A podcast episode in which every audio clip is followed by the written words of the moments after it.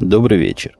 13 ноября 2008 года, около 8 часов по среднеамериканскому времени, 199 выпуск подкаста «Атум Путуна».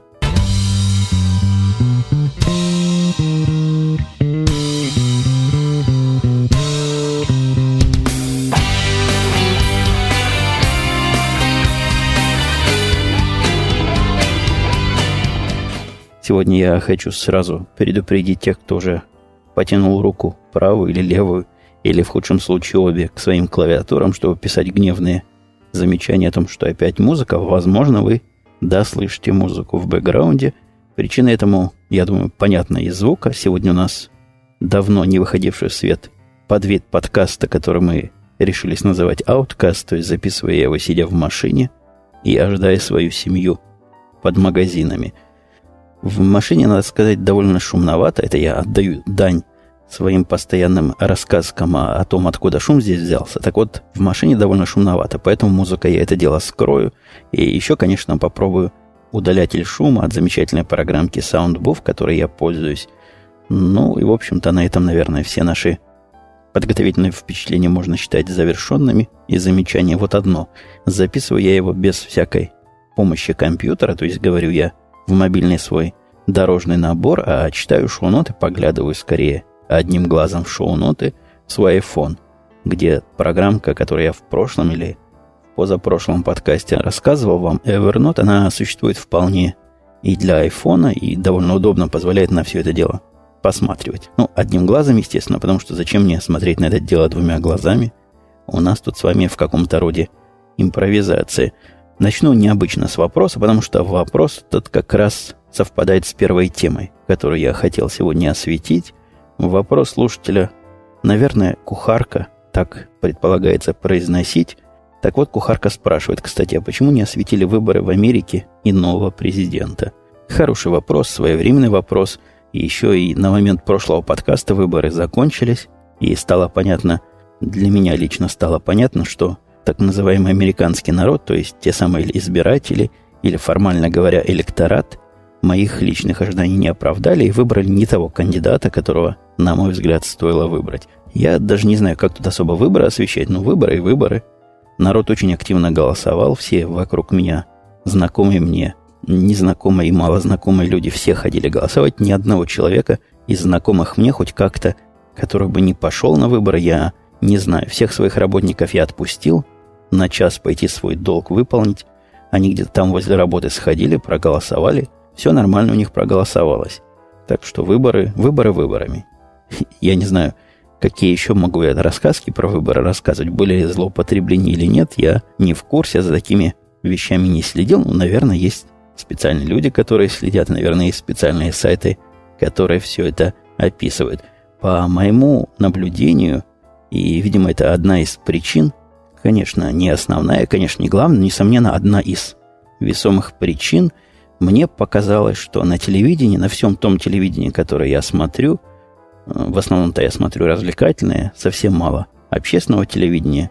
Так вот, на всех телевидениях я ни разу не видел рекламы, такой свободной рекламы, то есть явно проплаченной самим кандидатом, которая была бы не Барака Обамы. Все ролики, которые я видел, были Барака Обамы, и все телевизионные передачи, и все ведущие, в общем-то, на 99% тех программ, что я видел, они все про демократические, про обамовские. Ну, достаточно сказать, что на HBO, на канале, за который я плачу из своего собственного кармана, и от которого я ожидаю развлечения, развлекательных фильмов, передач и шоу, весь последний и предпоследний день перед выборами шла, наверное, зацикленная передача, очень левая и показывающая всем, она в виде развлекательной подавалась, развлекательного ток-шоу, которое было закольцовано – и показывали его буквально постоянно по этому каналу. Дело возмутительно, я плачу я каналу не для того, чтобы меня попытались разагитировать или сагитировать за того или иного кандидата. А что касается результата выборов, то сказать, что я разочарован, это мало что сказать. Собственно, это основная причина, почему я выборы эти не освещал, результат скорее этих выборов не освещал в прошлом подкасте, чтобы совсем уж не нести свеженького такого с полужару пессимизма в ваши уши.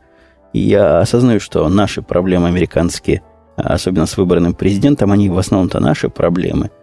И как они затронут большинство моих слушателей, мне не очень понятно, хотя активность в обсуждении этих выборов во всех местах, которые, мне кажется, слабо связаны с внутренней и внешней американской политикой, она несколько удивляет, но, тем не менее, смотрят все на Америку. Да и сами американцы называют президента штатов самым влиятельным политиком на Земле. Насколько оно так или насколько это комплекс самого главного парня на деревне, я не знаю. Наверняка президент Америки – это весомая фигура. Что же касается, почему меня эти выборы расстроили, разочаровали, потому что выбора этого, как бы не тавтологично выборы, приведшие к какому-то выбору, так вот все это меня удивило побудительными мотивами. Народ выбирал Барака Обаму не для того, чтобы выбрать как, как мне показалось, я, как вы знаете, свое мнение говорю, но те, с кем я разговаривал, выбирали его по двум причинам. Во-первых, потому что поиметь черного президента это cool, это круто, это такого не было, и это прикольно, переводя на русский язык. Большинство молодежи вот как раз такими причинами руководствовались и не давали себе особого труда, собственно, заглянуть, а, а чего там глубже и чего там дальше будет. Вторая же группа знакомых мне выбирали, чтобы что-то изменить. То есть это какой-то Видимо, вариант того же самого кула, только скорее в сторону необычно, и будет что-то новое, а старое уже надоело. Со старым уже, значит, сил им никаких нет существовать. В русском магазине я видел еще один довод. Довод был от русских теток, которые там стояли и которые тоже радовались этим результатам. Я не помню, был, был ли тогда уже объявлен результат или только процесс шел по такой довольно русской причине, как они сказали, мальчиков на войну теперь посылать не будут. Но это довольно сомнительно, потому что мальчиков-то, которые не хотят идти на войну и не хотят идти в армию, на войну не посылают, и в армию никто насильно не забирает, нет никакой повинности. Может быть, некоторые слушатели не знают, но армия здесь профессиональная, ну, то есть добровольная, можно сказать, почти как белая добровольческая армия. И я считаю, что человек, который пошел в армию как на работу, должен осознавать все плюсы минусы и специфику такого решения. То есть, если война, то человек, работа которого готовится к войне, она не только готовится, но и, собственно, войну эту осуществлять. Я же лично во время этой кампании не скажу, что уж очень пристально следил за э, нашим вновь избранным президентом, тогда кандидатом, но некоторые его речи и большинство дебатов я слышал внимательно, слушал их обсуждения на разных каналах, и Недоумение. У меня от этого кандидата недоумение. По двум поводам. Во-первых, нечто, как говорит моя жена, вылез как черт из табакерки, неизвестно откуда. Нет, он вылез известно откуда, но известен мало чем. Мне он лично известен мало чем, да и большинство комментаторов он тоже не особо чем известен. На вопрос, какие из пунктов будущей политики нового президента вас интересуют, большинство отвечать не в силах и не в состоянии, потому что, собственно, пунктов таких нет, вырываются какие-то обрывки, наброски. И наброски, которые вырываются, мне тоже порой доводят до духовной или даже душевной дрожи. Как сказала довольно своеобразная ваша деятельница, российская новодворская, Барак Обама не черный, он розовый. Но в самом деле его розовизна, мне кажется, видна. Его попытки объяснить, что тяжело рабочая семья должна жить хорошо, они, в принципе, нормальны. То есть, действительно, когда тяжело работаешь, должен и, соответственно, зарабатывать, но зарабатывать, а не получать откуда-то, и не путем перераспределения богатств. Такой лозунг тоже возмутительный совершенно звучал.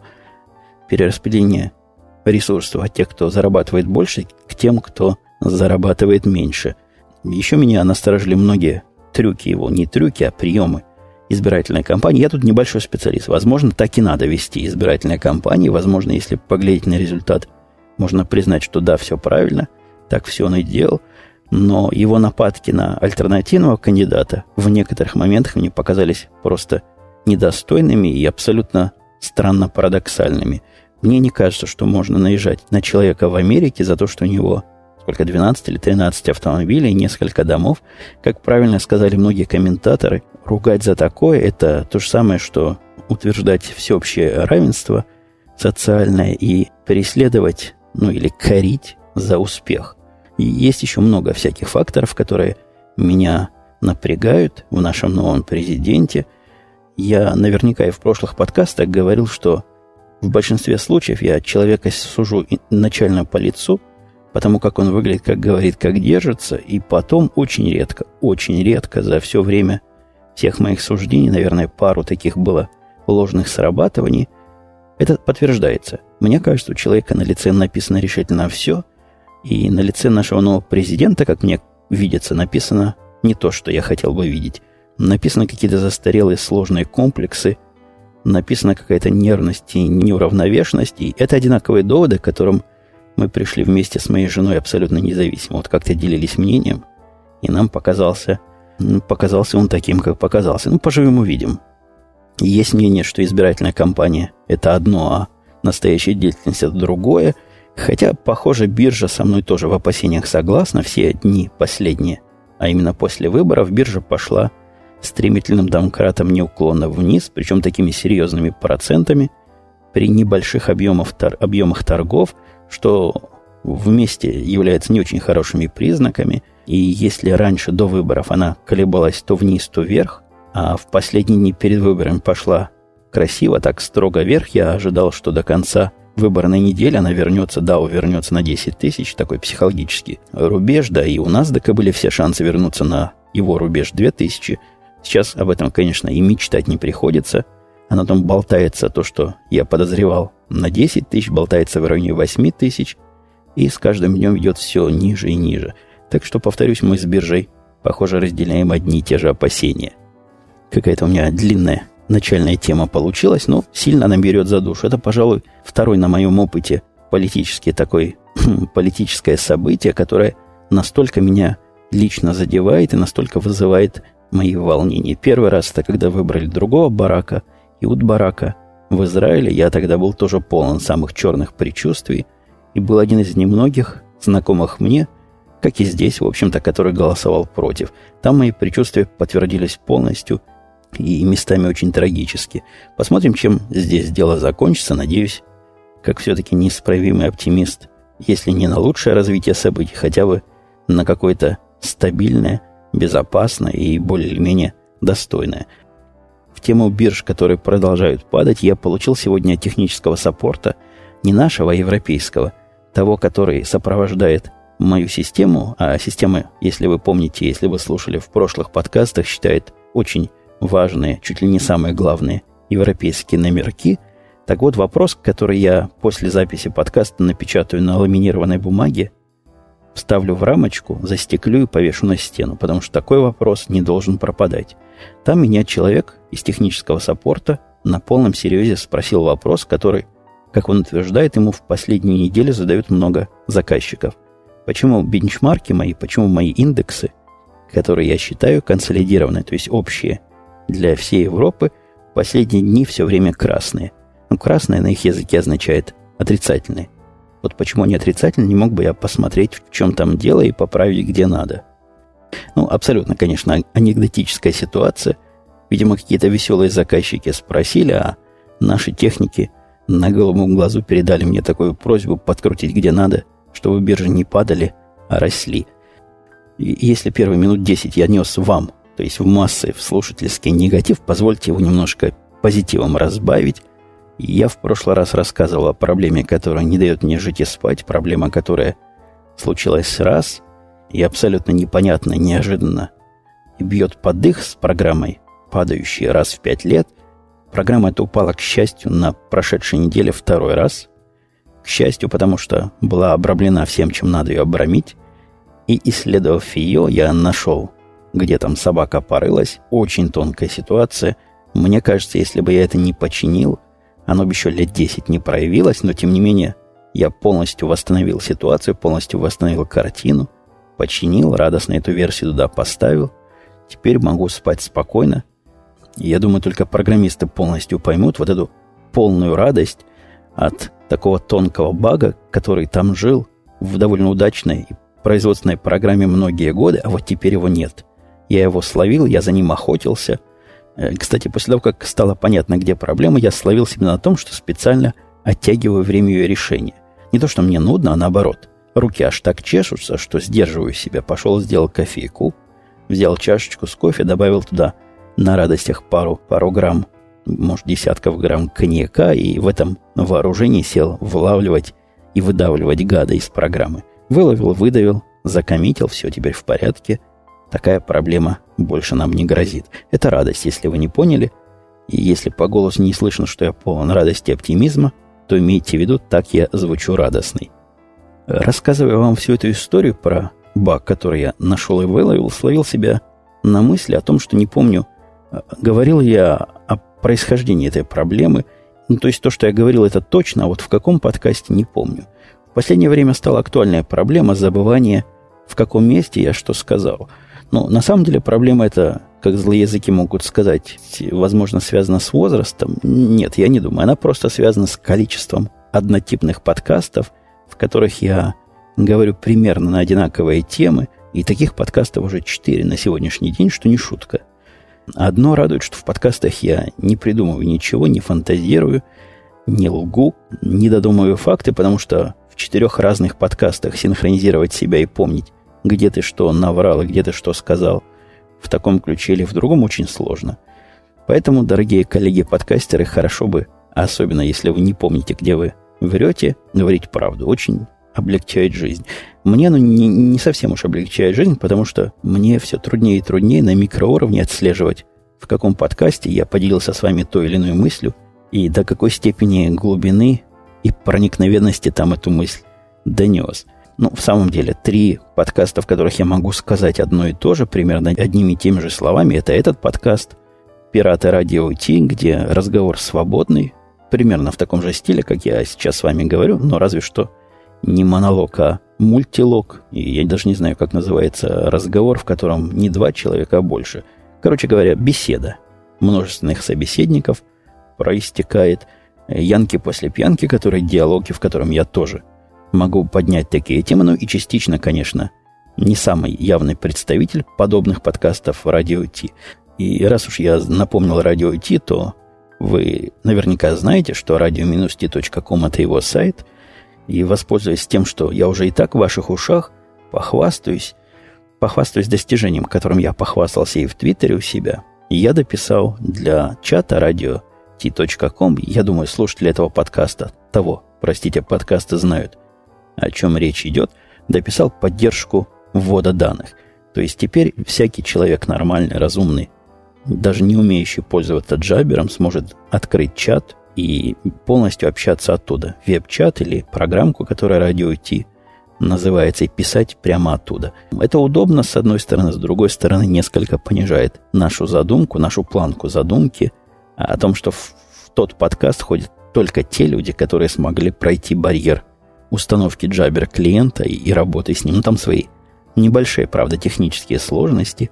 Серьезно говоря, барьером это назвать нельзя, а, скорее всего, оправдание нашей ленности и отсутствие такого клиента, доступного для всех в прошлом. И я надеюсь, к следующему выпуску, который в субботу будет, клиента этого мы выложим. Я со своей стороны все сделал.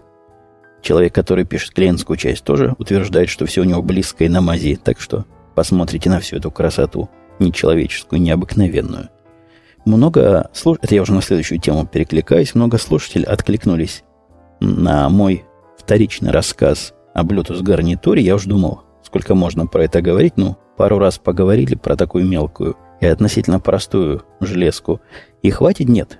Хвалят меня люди массами о том, что такую правильную вещь им подсказал. Моей особой заслуги тут, конечно, нет. Не я ее изготавливал, не я ее проектировал.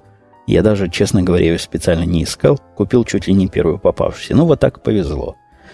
А, оказалось, проблема выбора Bluetooth гарнитур тоже она ни одного меня мучила, и ни один я такой был неудачный с другими гарнитурами, не подходящими мне.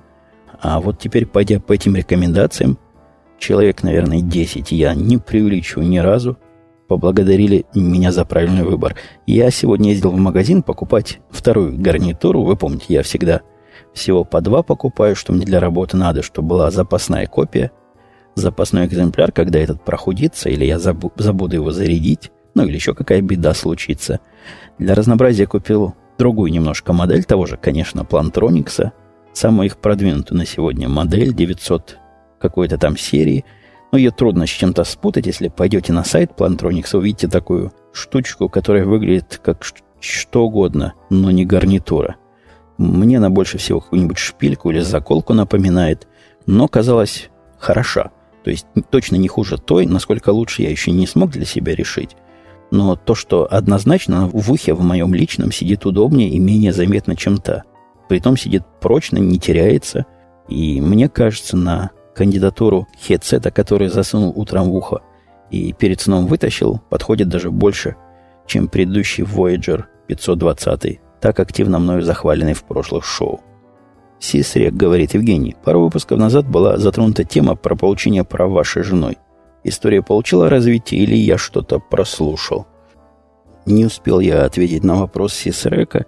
В реальном времени, как прибор мой запищал нечеловеческим голосом, мой неподражаемый и абсолютно незаменимый в походных, да и не в походных условиях 620-й Маранс, на который я нарадоваться не могу, одна из самых удачных моих покупок в области звукозаписи. Так вот, запищал он, значит, батарейки у него на исходе, и стоит поменять. Конечно, у меня всегда все с собой, и в машине как минимум четыре запасные батарейки всегда есть. И в сумке, которая тут же в машине, еще пяток есть, так что поменяли. Теперь он готов записывать очередные 3-4 часа. Тема получения прав женой, я уж не помню, что я в последний раз рассказывал, какой тогда был этап, но она успешно сдала теоретический экзамен без всяких проблем, ошиблась один раз. И вопрос, на который она не ответила, был какой-то странный. Я вот так сходу не помню, мне в шоу это не записано, но когда она мне его рассказала, я понял, что сам бы на такой тоже в жизни бы не ответил. Так что в плане теории она у меня просто отличница. В плане практики начала опять брать уроки. Это уже третий подход, то есть она два раза сдавала этот экзамен. После этого год пыталась учиться, ну, пыталась очень пассивно. Первый раз вообще не училась, ждала, пока я ее научу. У меня на это ни времени никогда, а последнее время нерв никогда не хватало.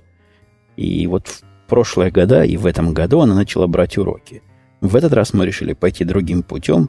То есть она у меня такая максималистка, и в прошлый раз сказала, что пока не научится ездить безупречно с ее точки зрения, экзамен сдавать не пойдет.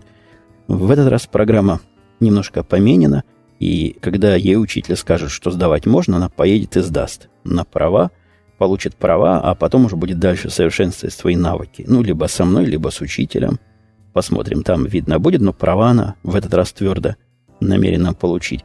Сдавать будет тоже на машине учителя. Я после той маленькой аварии, которая у нас с ней произошла, и я о ней наверняка вам рассказывал, год назад, наверное, это уже было, в процессе моего обучения жены. Я с ней больше не езжу, я ее больше учить не пытаюсь. И я с тех пор, слова моего учителя от вождения, он себя так называл, Якова в Израиле, который говорил, что водить машину – это целая профессия. Ну, мне кажется, это, конечно, загиб.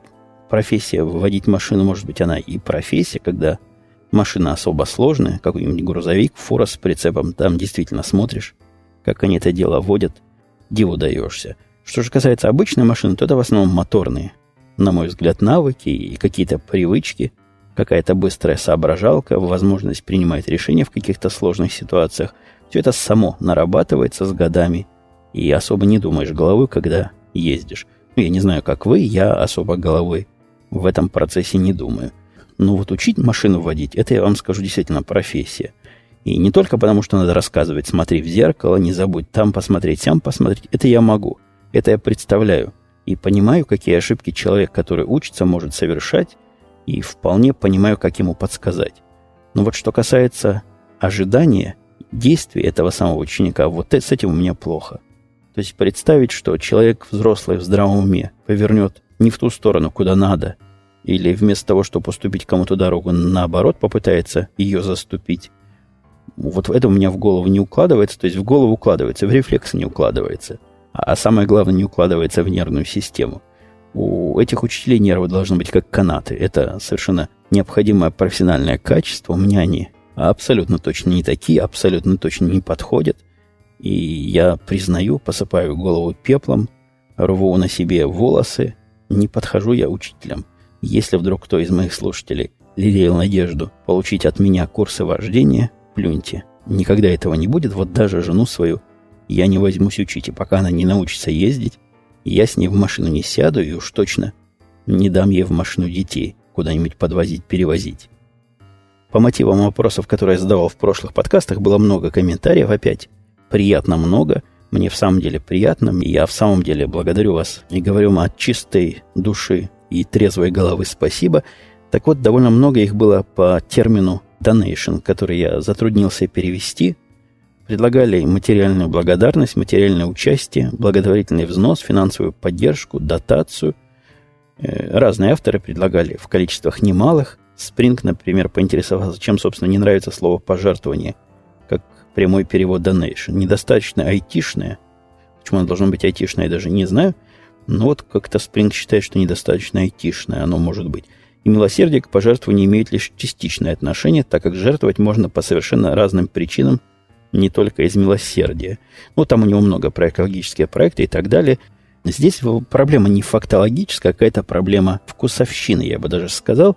Мне оно кажется неподходящим. Как оно звучит, как оно прикладывается, вот не отсюда. Знаете, как в конструкторе прикладываешь детали, и вроде бы влазит, а видно, что не та. Вот и пожертвование мне, мне плохо сюда вкладывается. Все остальные варианты тоже не особо утанцовывается, ни участие материальный, ни благотворительный взнос.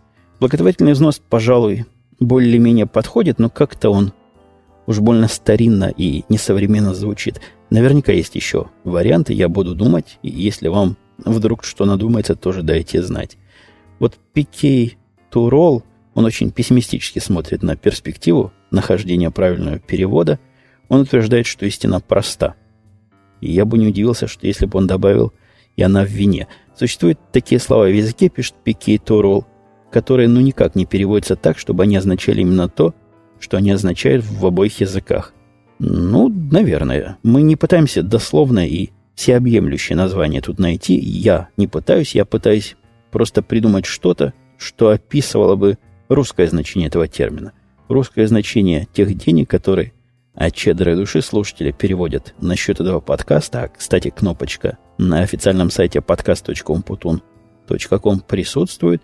И нажимать ее не зазорно, а совсем наоборот. Второй по счету, и, наверное, даже первый по популярности ответ, который давали слушатели, это был ответ на вопрос о серверах. Как назвать сервера? На удивление, много людей предложили Бонни и Клайд, несмотря на то, что Бонни и Клайд, я уж озвучивал и в этом, и в других подкастах, заняты – уже эта гениальная идея мне в голову приходила, и первая пара серверов, которая названа была вот таким парным образом, как раз, как раз стала Бонни и Клайдом. Вариант был Анжелина и... Кто там второй? Пит, по-моему, или Брэд, как его зовут? Кто из них имя кто фамилия? Я не помню. Он тоже не очень подходит, потому что Анжелина у меня есть. Вы помните, я задавал загадку про этот сервер? Она и в Твиттере звучала, и в этом подкасте – ну, куда ж мне вторая Анжелина? Анжелина, конечно, хороша, но две Анжелины будет перебор. Как ни странно, довольно популярный был вариант Кай и Герда. Мне оно в голову вообще не приходило. Вот пару вариантов я для себя записал в долгий ящик. То есть, когда придет следующая пара, Максик предложил Ромео и Джульетта. Оно хорошо по-английски пишется, довольно короткие слова. Ромео и Джулия, да и на слуху у всех. Шекспира тут знают многие – и Рос предложил Декстер и Лайла. Вот эти тоже. Обязательно будут у меня и Декстер, и Лайла. Наверное, даже раньше, чем Ромео и Джулия. Но победитель всего этого ответника на мой вопрос, если бы у нас были призы, он бы наверняка получил какой-то приз. Но нет приза. Приз всего лишь зрительские симпатии. Так вот, слушательские симпатии. Так вот, слушательские симпатии уходят Ай Тимофееву, который предположил сначала, что сервера назвали Адам и Ева. Очень красиво, по-моему. Но тогда непонятно, почему женское имя чуть сложнее мужского. Скорее уж это какие-то Кен и Барби. В точку. Точку это именно Кен и Барби. Не я придумал это название. Оно, как вы помните, было консенсусом и коллегией выдвинуто и поддержано. Действительно зовут Кен и Барби. И мы решили в этих серверах, чтобы не было никакого сексизма, не делать мужчину, то есть мужского рода сервер основным, а женского дополнительным, а наоборот primary будет, то есть главный сервер будет тот, который в истории главнее. Ну, в истории с Кеном и Барби, ясное дело, Барби рулит, а Кен он так, чтобы был для компании. Вот у нас Барби основной сервер, а Кен его бэкап. Anglary, я не знаю, Англери, как называет себя слушатель, пишет, здравствуйте, Евгений, спасибо за подкаст, спасибо за постоянство, спасибо за интересный рассказ. И насчет географического таланта, пишет дальше слушатель, американцев, талант американцев, есть мысль? Полагаю, что это наследие первых поселенцев, которые осваивали Америку, продвигаясь по бескрайним лесам, рекам, горам и прериям. Тут без умения ориентироваться не обойтись. Я вот себе представил, как этот отбор происходил. То есть, видимо, по теории уважаемого Энглери, все вот эти, которые остались, это те, которые пробрались по бескрайним лесам, горам и прериям, у которых внутренний компас был от рождения. То есть такой, естественно, искусственный отбор произошел, или, как говорил ученый, режущий собачек, условный рефлекс преобразовался в безусловный рефлекс. Дальше слушатель пишет, мои знакомые сибиряки тоже отлично ориентируются, даже приезжая в наши края, европейскую Россию. А их предки – аналог американских пионеров, точно так же осваивали восточные края России. Так что, думаю, это как-то закрепляется на генетическом уровне. Наверное, не без естественного отбора, те, кто не умели направление определять, никуда не дошли. Ну да, мы, мы вместе пришли к этому забавному выводу.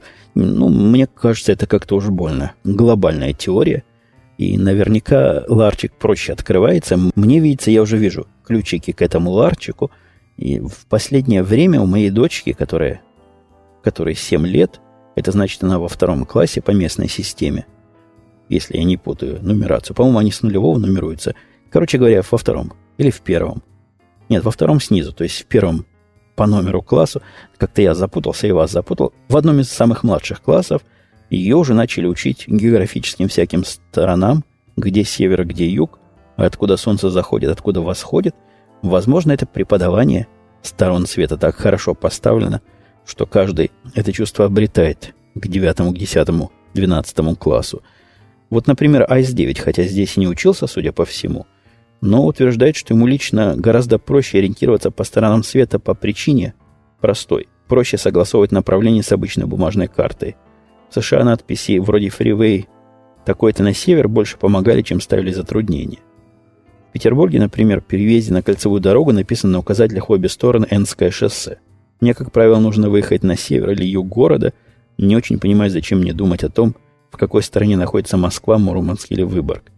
Конечно, жители города к этому быстро привыкают, но иностранцу я бы такой ситуации не позавидовал. Тут основная проблема. Откуда уважаемый АИС-9 знает, где север, а где юг? То есть, если вы уже сориентировались, в какую вы сторону едете, то знание этих сторон света, конечно, поможет. Знать, что ваш дом на востоке, конечно, правильно и хорошо, но основная для меня проблема была понять, а я куда еду сейчас? На восток ли, на запад ли? Или вообще, не дай бог, на какой-то север. Далее слушатель Дениска говорит. Привет. Хотел спросить. В подкасте Радио Тита не раз упоминал такой англоязычный трэш-подкаст, как Sick and Run. Стоп, стоп, стоп, стоп. Я тут сразу остановлю повествование. Он не трэш-подкаст. Я примерно представляю, что вкладывается в это определение. Он очень качественно сделанное шоу. Ну, одно из лучших на подкаст-эфире, которое существует. То, что тема у него такая черная и такая своеобразная, но это свое но в самом деле очень талантливая и качественно сделанная передача, которую мне видится любая радиостанция может только позавидовать, если бы на волнах этой радиостанции подобное разрешали крутить. Что ты можешь сказать, спрашивает Дениска, об уровне языка, используемого в нем? Он действительно настоящий разговорный, как и в реальной американской жизни. Да, он э, разговорный плюс. То есть все, что они говорят, вы можете услышать в разных местах. Они не говорят какими-то особыми босяцкими, или наоборот, особо интеллигентскими фразами, многие термины, которые я там слышал, даже не буду приводить какие, чтобы не шокировать аудиторию, я нигде в другой разговорной жизни не слышал, но просто в другой моей разговорной жизни такие темы не поднимаются. Что же касается фраз и выбора слов, и выбора синонимов, которые они там применяют, это, это все как в жизни, говорят они на очень вполне понятном, распространенном и нормальном настоящем английско-американском языке. Некоторые фразы, конечно, у нас в Мидвесте говорят иначе, и некоторые, некоторые вещи называют другими словами, но процентов на 95 и даже больше мы с ними говорим, как я надеюсь, на одном языке. Вопрос еще кухарки был, который я как-то пропустил, о том, как обстоят дела в Америке с химическими добавками в еду, типа всякие консерванты, антитоксикданты – я не знаю, что это такое, но, видимо, тоже какая-то добавка и прочее. Лично моя семья объявила, пишет кухарка, эмбарго таким продуктом. Это первое. Давайте пока второе не началось. Я тоже как-то говорил, что мы в основном покупаем еду в магазине, который называется натураль... магазин натуральной еды. Довольно не близко от нас, то есть пешком не дойдешь. Я туда жену раз в неделю ввожу – недалеко от русского магазина, куда мы обязательно заезжаем, по пути купить сушеный, такой сухой-сухой, который можно об коленку обламывать, рыбы для пива. Ну, иногда семечек там покупаем, иногда какую-то колбасу э, особо русскую. Ну, так, по мелочи все. А вот в этом магазине покупаем всю основную еду, которую потом и успешно едим. То есть всякое то, в чем консерванты и токсиканты и что угодно там перечислил кухарка, может быть, мы покупаем как раз в том магазине, который декларирует отсутствие всего этого. За это берут несколько большие деньги, но не потому, что, может, большие фанаты химически чистой еды или охраны окружающей среды, или охраны коров от генетических изменений. Кстати, надо положить себе на стек, рассказать вам о моей вчерашней встрече с охранницей окружающей среды. Так вот, нет, не поэтому. Просто там продукты субъективно качественнее, вкуснее, и что, в общем, можно ожидать, платя в два раза, иногда и более, денег за одну и ту же еду. Но там фрукты, которые выглядят как фрукты, их по вкусу как фрукты, там мясо, которое приятно пожарить, никаких странных э, запахов у него не бывает. Я не скажу, что в супере в обычном, когда покупаешь, там все плохо. Нет, там тоже все нормально, вполне можно и супера поесть. Но если есть возможность купить там, и если мы попадаем на неделю туда – если еды этой на неделю хватает, то в основном из того магазина и пользуемся. Что же касается истории, вчера пришла ко мне девчонка, позвонила в дверь. В довольно позднее время я еще удивился, подумав, что если бы я был родителем такой девчонки, я вряд ли разрешил ей шляться по незнакомым домам и приставать к незнакомым людям. Ну, лет, наверное, 16, может, 17 девчонки. Ходит себе, никого не боится. Лишена той самой паранойи, которой ее родители скорее лишены той паранойи, которой я просто как родитель переполнен. Так вот, начала мне длинную речь загинать, очень быстро говоря, и явно не для того, чтобы я не вставил слово, а потому что просто по жизни так тараторит. Вначале она мне рассказала радостную новость о том, что у нас новый президент, будто я не знал, и теперь у нее есть надежда и у ее организации, что борьба за сохранение окружающей среды, как-то она в, это, в этой борьбе одновременно упомянула и борьбу с похолоданиями, и борьбу с потеплением, что, мне кажется, как-то несколько друг другу противоречит. Так вот, теперь эта вся борьба пойдет новыми семимильными шагами, будем дальше расширять, углублять.